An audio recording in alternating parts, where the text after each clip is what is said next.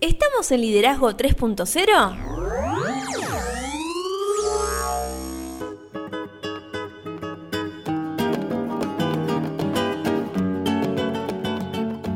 Bienvenidos a Liderazgo 3.0, un espacio que crece día a día y en el que analizamos un tema poco trabajado como es el liderazgo. Quienes conformamos este espacio comprendemos que el liderazgo es un concepto que cambia vidas y lo hacemos con el fin de agregarle valor a cada uno de ustedes, nuestros oyentes. Quien les habla, Lorena Gestols y me acompaña como siempre el señor Beto S. ¿Cómo le va? Todo bien, ¿usted señorita qué cuenta? Excelente, comenzando esta nueva semana. Una semana llena de novedades la última semana de abril. Sí. Pero. ¿Cómo pasa el tiempo? Increíble. Sí, ya estamos en el episodio número 16. Una cosa increíble.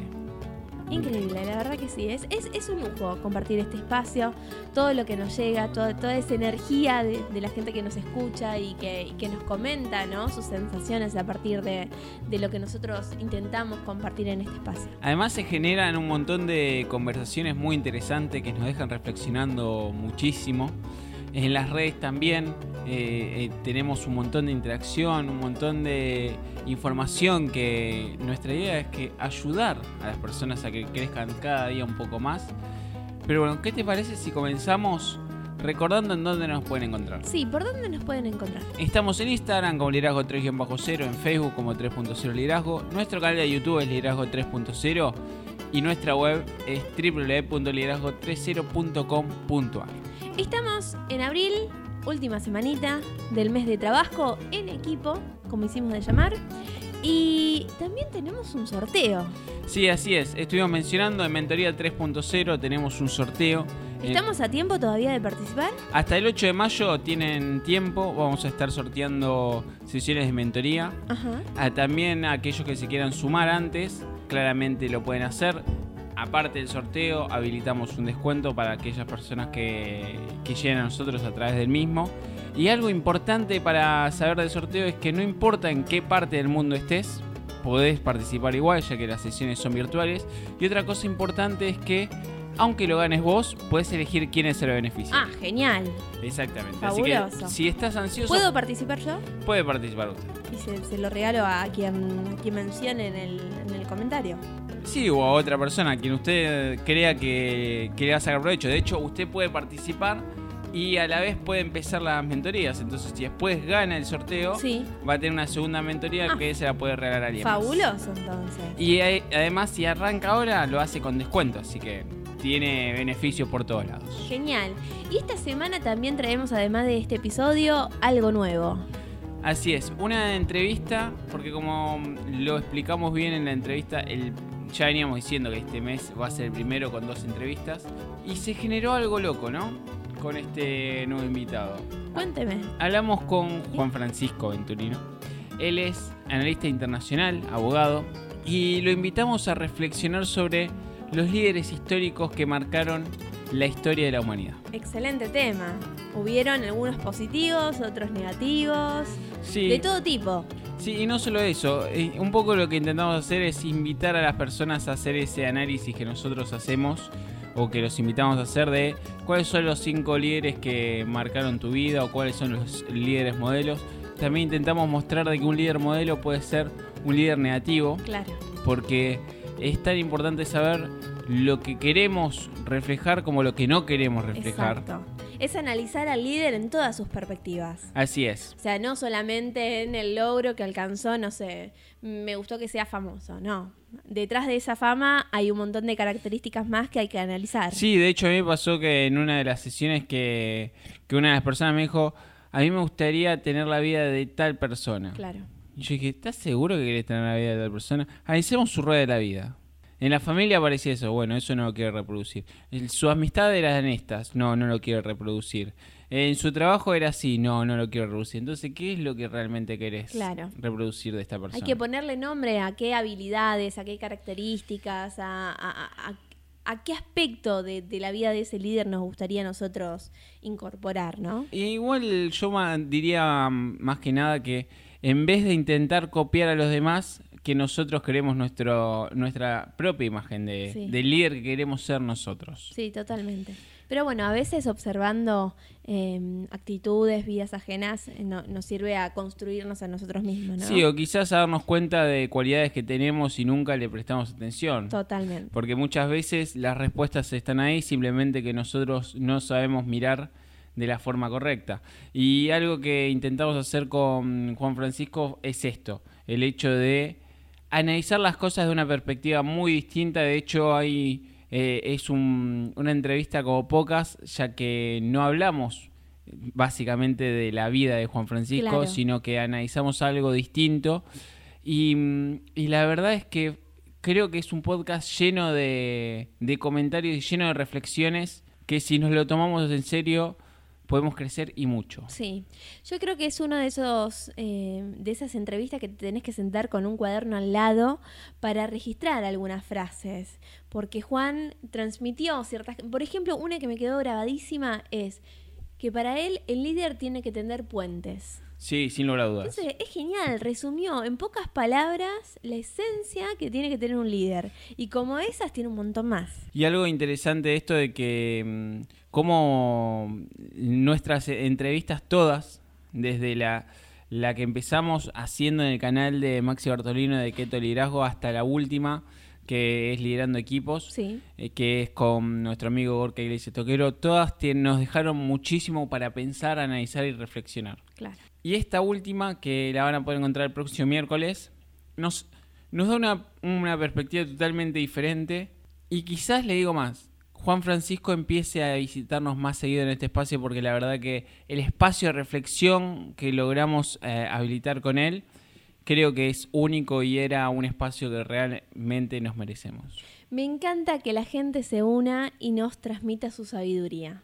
Yo siempre predicamos en este espacio de que somos eternos aprendices, ¿no? Y que aprendemos del otro con el otro y es algo fabuloso. Eso es lo que invitamos a hacer en este espacio. Sin lugar a dudas. todos juntos. Pero bueno, estamos en el mes del trabajo en equipo, ya vimos un montón de temas y, y la verdad es que hoy vamos a cerrar este mes de trabajo en equipo. Porque en el último episodio estuvimos hablando sobre la importancia de un facilitador en el equipo. Vimos su importancia a la hora de gestionar el equipo y hoy vamos a seguir avanzando en esa línea ya que vamos a hablar sobre la gestión de las relaciones interpersonales.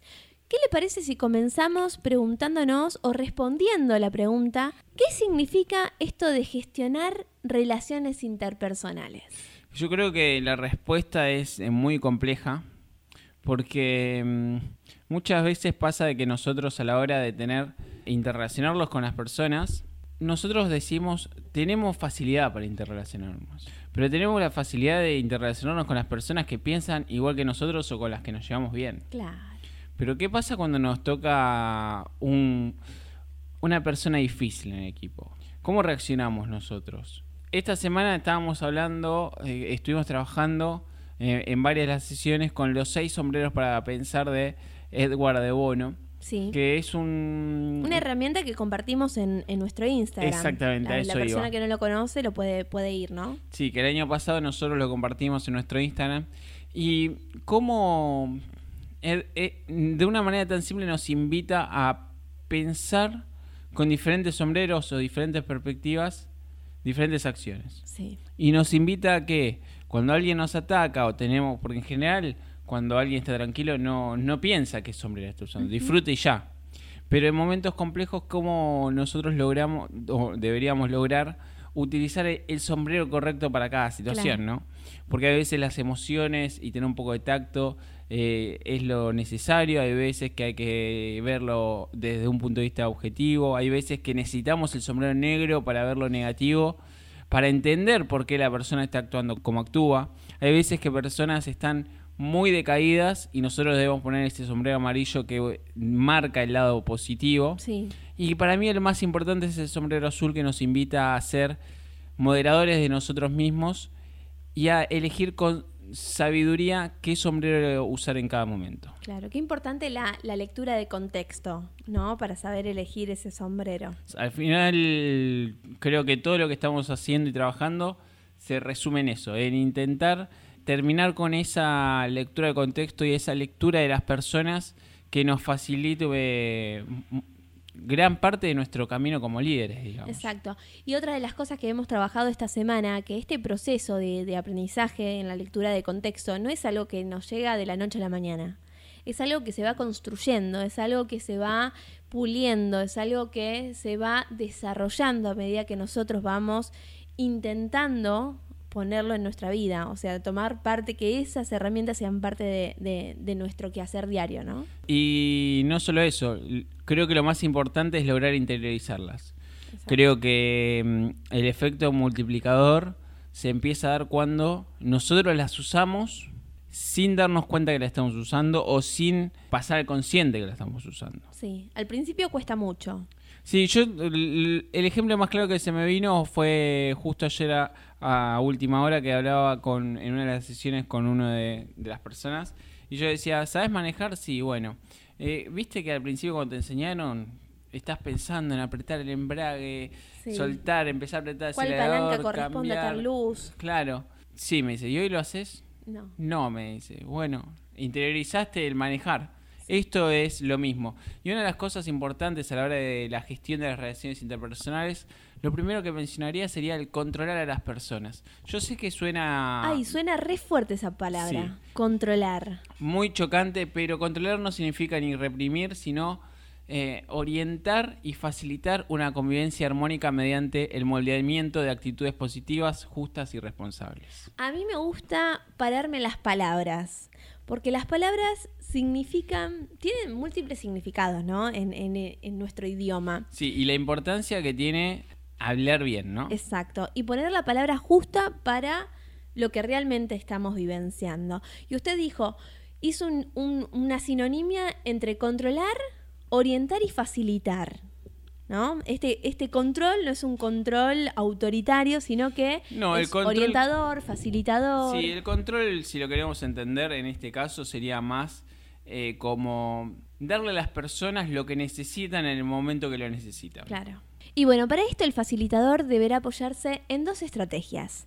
La primera será definir normas claras de convivencia al principio de los trabajos del equipo. Es a partir de esa premisa que las normas de convivencia deberán tener prioridad al momento de integrar el equipo de trabajo, de manera que desde un inicio se fomenten las relaciones interpersonales constructivas y también armónicas. Algo importante a mencionar de esto es eh, nosotros lo llamamos reglas de oro, ¿no?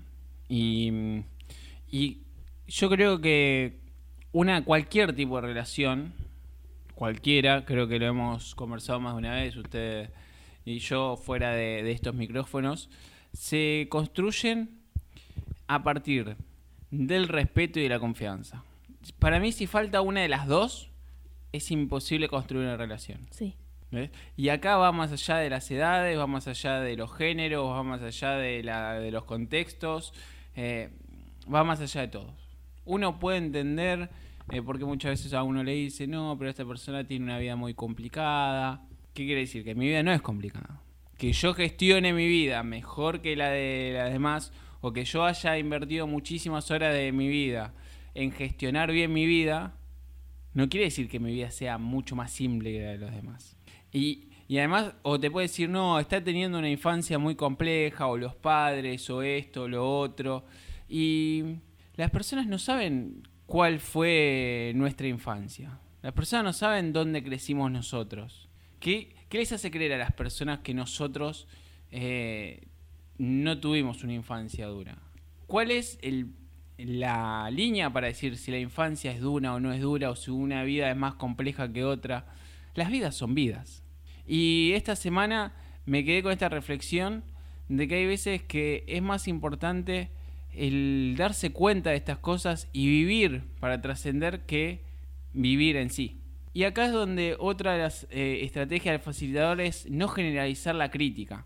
Es indispensable que el facilitador se fije como una meta personal eh, y claramente debe tener especial cuidado en llamar la atención únicamente a la persona que ha actuado mal, eh, si se puede claramente en privado, con palabras claras y positivas y dando una realimentación justa y enriquecedora, digamos. Sí, qué importante esto, ¿no? De, de acercarse a la otra persona ante ese llamado de atención de una manera privada. Lo hemos dicho en reiteradas ocasiones en este espacio, ¿no? También lo que debe hacer es estimular la comunicación.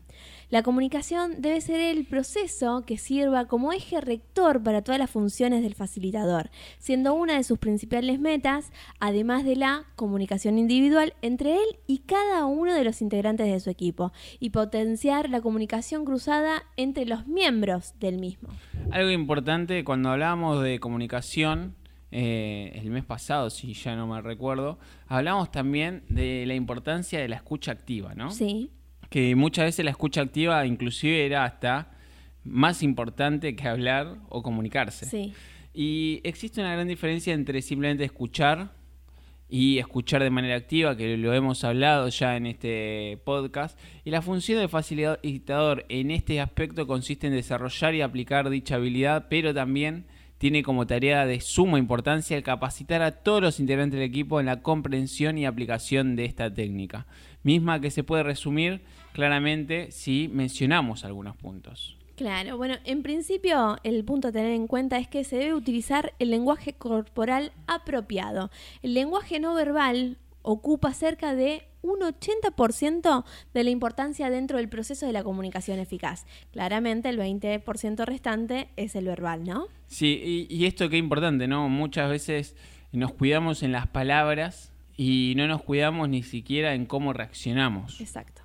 Y también utilizar expresiones no verbales afirmativas es muy importante porque durante el proceso de escucha activa es muy importante respetar el ritmo de la persona que está hablando, lo que significa claramente muchas veces no interrumpir su exposición y respetar sus silencios porque las personas valoran mucho sentirse escuchadas. Bien, también tenemos que hacer hincapié en cómo decimos lo que decimos, es decir, utilizar refuerzos verbales. Tiene como intención generar un clima de empatía y aceptación con el otro. Para ello se utilizan frases muy cortas y palabras únicas. Por ejemplo, te entiendo, sí, me imagino, no, no sabía, sigue, te escucho, continúa y demás, ¿no?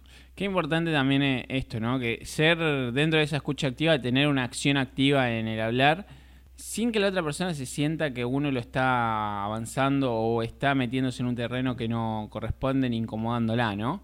Y esto también va a ayudar en la utilización de técnicas verbales, mismas que deben convertirse en intervenciones y aportaciones constructivas a lo señalado por la otra persona y que deben formularse durante los silencios prolongados o claramente al final de su exposición. ¿Qué le parece si analizamos alguna de las técnicas? Me parece excelente. Bueno, una de las técnicas es la pregunta directa. Se utiliza para profundizar en un aspecto del tema con la intención de clarificar puntos, obtener mayor información o ayudar en que la otra persona exprese por completo sus sentimientos. Otra cosa que se puede hacer y que también es importante es pedir un resumen todo lo que vos me dijiste, ¿cómo lo puedes resumir? En pocas palabras. Y promover que la otra persona sintetice lo que nos comunicó. Y esto va a servir para reforzar nuestra comprensión acerca del asunto, porque creo que el gran problema que tenemos muchas veces es que damos por entendido que entendimos lo que la otra persona nos quiso transmitir. Y la otra persona se queda tranquila porque cree que fue clara en el mensaje. Claro. Y hay veces que ahí como que estamos hablando de cosas distintas. Me sí, totalmente. Pero bueno, también otra de las técnicas que podemos incorporar es repetir con otras palabras. Es una técnica muy similar a la que mencionaste recién, pero con la diferencia de que nosotros somos quienes sintetizamos la, la práctica, digamos. Es muy importante esto también de, de repetir, porque me quisiste decir que y capaz la otra persona, si nos dice que sí, estamos fabulosos porque estaría, estaríamos en sintonía, digamos. Claro, a mí lo que me pasa es cuando yo no comprendo a la otra persona, mi, mi cara lo refleja. Es como, mm, no te entendí, entonces la otra persona se da cuenta inmediatamente de que no comprendí lo que me quiso decir. O sea, usted refuerza con algo no verbal. Claro. Sí. Y pero igual sumo esto verbal, ¿eh? Yo siempre pregunto. Es así. Si no entiendo algo o no me quedó claro la situación, pregunto. Sí, hay una filósofa que yo conozco por ahí que dice, por las dudas yo siempre pregunto. y sí, es así, hay que preguntar. No hay que quedarse con dudas. No, me parece fabuloso. Ojo, hay que saber preguntar. Porque si vos es un arte eso, ¿eh? vos, te, vos preguntás y te respondes brevemente. Y después repreguntas. Me pasa en los grupos de WhatsApp. Hay personas que son muy intensas preguntando cosas que se contestan solas. Entonces, Qué bien le vendrían las mentorías, ¿no? Sí, hay que saber preguntar. Y, hacer esa pregunta que te responda a varias cosas. A veces, bueno, eh, lo hablamos en la entrevista que va a salir el día miércoles. A veces hay preguntas que no tienen respuesta, pero habría que buscar esas preguntas que El problema es cuando las personas hacen esas preguntas que las respuestas están a la vista y se responden solas después, ¿no? Qué linda temática las preguntas, ¿eh?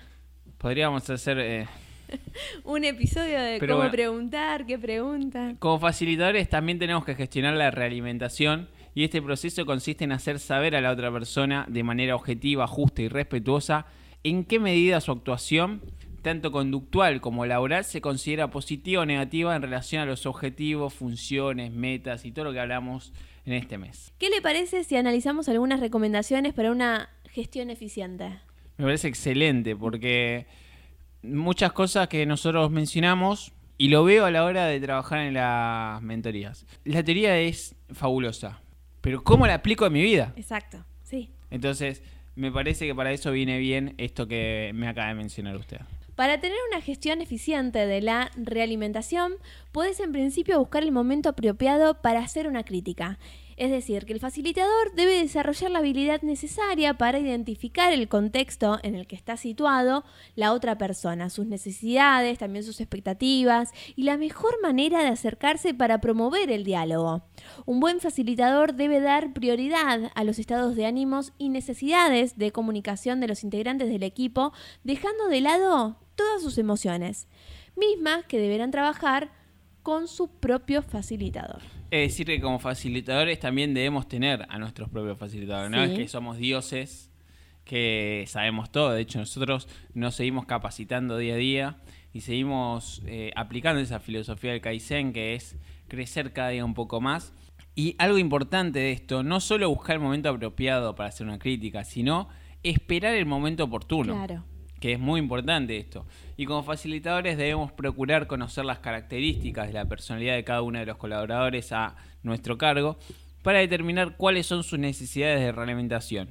En el caso de una actuación positiva, tal como eh, lo venimos mencionando, lo más recomendable es dar la realimentación de manera inmediata, buscando un espacio en público y un momento más prolongado para extender la felicitación en privado, haciendo claramente énfasis en el comportamiento específico que termina originando eh, el elogio. También lo que debemos hacer es controlar las reacciones personales negativas. Se ocasionan por el choque entre diversas expectativas, creencias, actitudes y opiniones que caracterizan a cada uno de los colaboradores de nuestro equipo. Acá puede pasar que un montón de personas nos nieguen. Yo esta semana me crucé con una persona que eligieron que era eh, un poco exagerado. Dijo, no, yo no soy exagerado. Y después, bueno, pero mm, no sé si exagerado, pero bueno, veamos este contexto. Bueno, sí, puede ser que sea un poco exagerado. Y miremos este otro contexto. Bueno, sí, soy bastante exagerado. Y es como que muchas veces no... Mm, intentamos negar cosas que, que están ahí a la vista. Y estos conflictos eh, realmente existen. Y muchas veces se puede sentir como, por ejemplo, como si fuera una pérdida de tiempo esta semana estoy en contra del el tiempo libre, el tiempo perdido y demás. Una persona desocupada provoca conflictos, contagia a otros integrantes con su apatía y falta de disposición y termina por convertirse en una carga de tal manera que el facilitador debe detectar cualquier desviación en el momento oportuno mediante las acciones correctivas que correspondan claramente a cada caso. También se puede sentir como una sensación de desarraigo. Esta sensación de desarraigo deriva de un rompimiento de la cohesión entre el grado de compromiso tanto del individuo como también del resto del equipo, que se ve afectado por la actitud del mismo. Y también otra cosa que se da es una tendencia a la conformidad. Creo que esto todos en algún momento nos hemos o sentido así o cruzado en algún ambiente con una persona que se sienta así y el facilitador deberá estimular la alegría y el entusiasmo por el trabajo, haciéndole ver a todo el equipo que en conjunto y mediante la generación de sinergia, cada uno de los integrantes puede alcanzar sus metas personales y laborales individuales, mismas que serán alcanzadas con el enriquecimiento que proporciona el intercambio de experiencias y conocimientos que solo se puede adquirir claramente mediante el trabajo en equipo. Claro, también se puede sentir como juicios de valor sobre las personas. Otra de las características sociales del ser humano es la generación de juicios de valor mediante los que se califican a las otras personas. Un buen facilitador debe desarrollar una habilidad indispensable denominada respeto incondicional, que consiste en aprender a percibir toda diferencia, ya sea social, religiosa, psicológica, física o de cualquier índole, como una oportunidad de mutuo crecimiento. Y también otra cosa muy importante es dar importancia al contexto y no al contenido. Creo que esto se resume todo en, que tenemos que tener una buena lectura de contexto. Y el facilitador debe analizar el contexto en el que se origina para comprender las causas reales y poder orientar al colaborador hacia la solución positiva de sus emociones. Muchas veces las emociones terminan siendo la llave para destrabar todo y para tal fin se recomienda que el facilitador investigue, observe y analice también las percepciones del resto de los integrantes del equipo para obtener un panorama más amplio y objetivo acerca de lo que está pasando. Claro.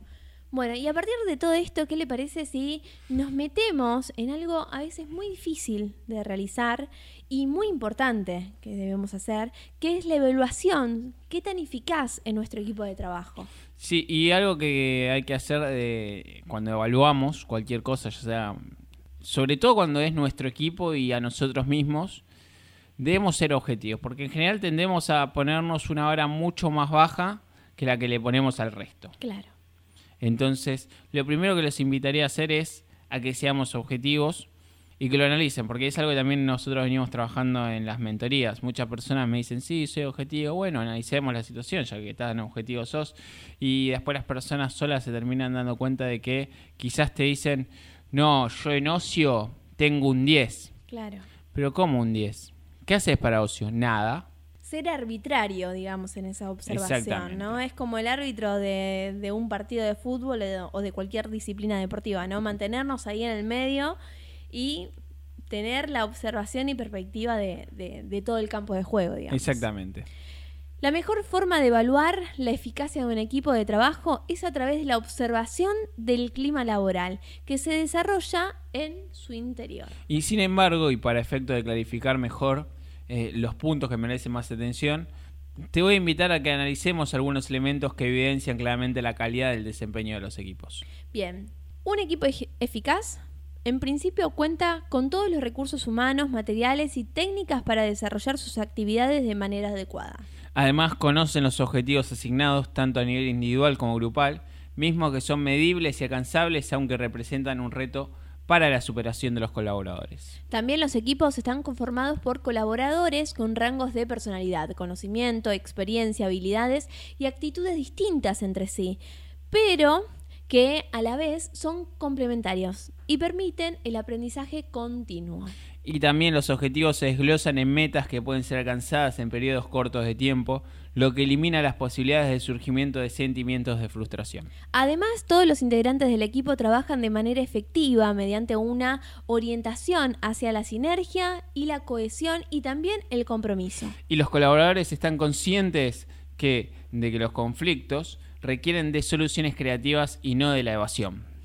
El trabajo de equipo también se mueve a partir del sistema de comunicación efectiva, tales como la escucha activa y la realimentación permanente y constante que hablamos previamente, en donde todos tienen la misma oportunidad de expresarse, de dar su punto de vista. Y el clima laboral que se percibe debe ser de calidez y cooperación, en donde el optimismo y la tolerancia son los ejes que determinan los aspectos conductuales del equipo.